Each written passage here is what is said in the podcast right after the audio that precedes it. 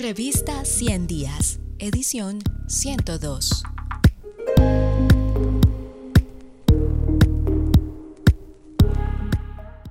Nicaragua, una dinastía totalitaria acorralada. Por Gilles Batallon. Nicaragua ha entrado de nuevo en una grave crisis política.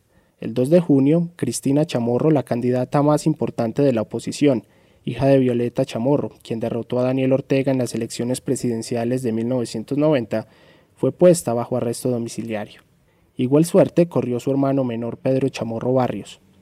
Otros tres aspirantes presidenciales, Sebastián Chamorro, Félix Madariaga y Arturo Cruz, también fueron detenidos, al igual que la destacada activista de derechos humanos Violeta Granera, la dirigente de la UNAP Tamara Dávila y el influyente empresario José Adán Aguerri, Días más tarde, en el mismo mes de junio, antiguos dirigentes sandinistas que pasaron a la oposición corrieron la misma suerte. Dora María Telles, Víctor Hugo Tinoco y Hugo Torres, y las dirigentes de UNAMOS, Ana Margarita Vigil y Suyen Barahona. Luis Rivas, director general de un importante banco de inversión, Banpro, fue investigado, así como también otros dirigentes de las empresas privadas más grandes de Nicaragua vinculadas a la Fundación Nicaragüense para el Desarrollo Económico y Social, FUNIDES. Todos bajo la misma acusación, favorecer la injerencia extranjera en el país.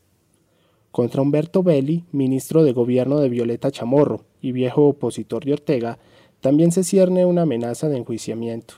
Finalmente, dos de los periodistas más influyentes del país, Carlos Fernando Chamorro y Miguel Mora, que ya habían sido objeto de presiones por parte de la policía, volvieron a sufrir allanamientos en sus casas.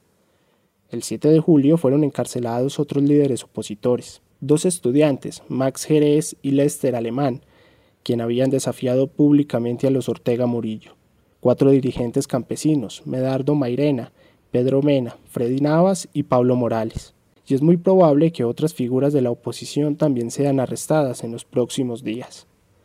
No hay ninguna duda de que estas son señales del endurecimiento de un régimen triplemente acorralado, que perdió su legitimidad luego de la insurrección cívica de abril-junio de 2018.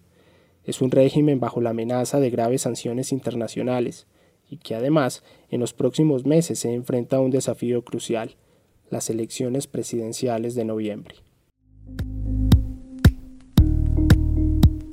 Si quieres terminar de conocer este artículo, ingresa a nuestro sitio web www.revistaciendiasinep.com.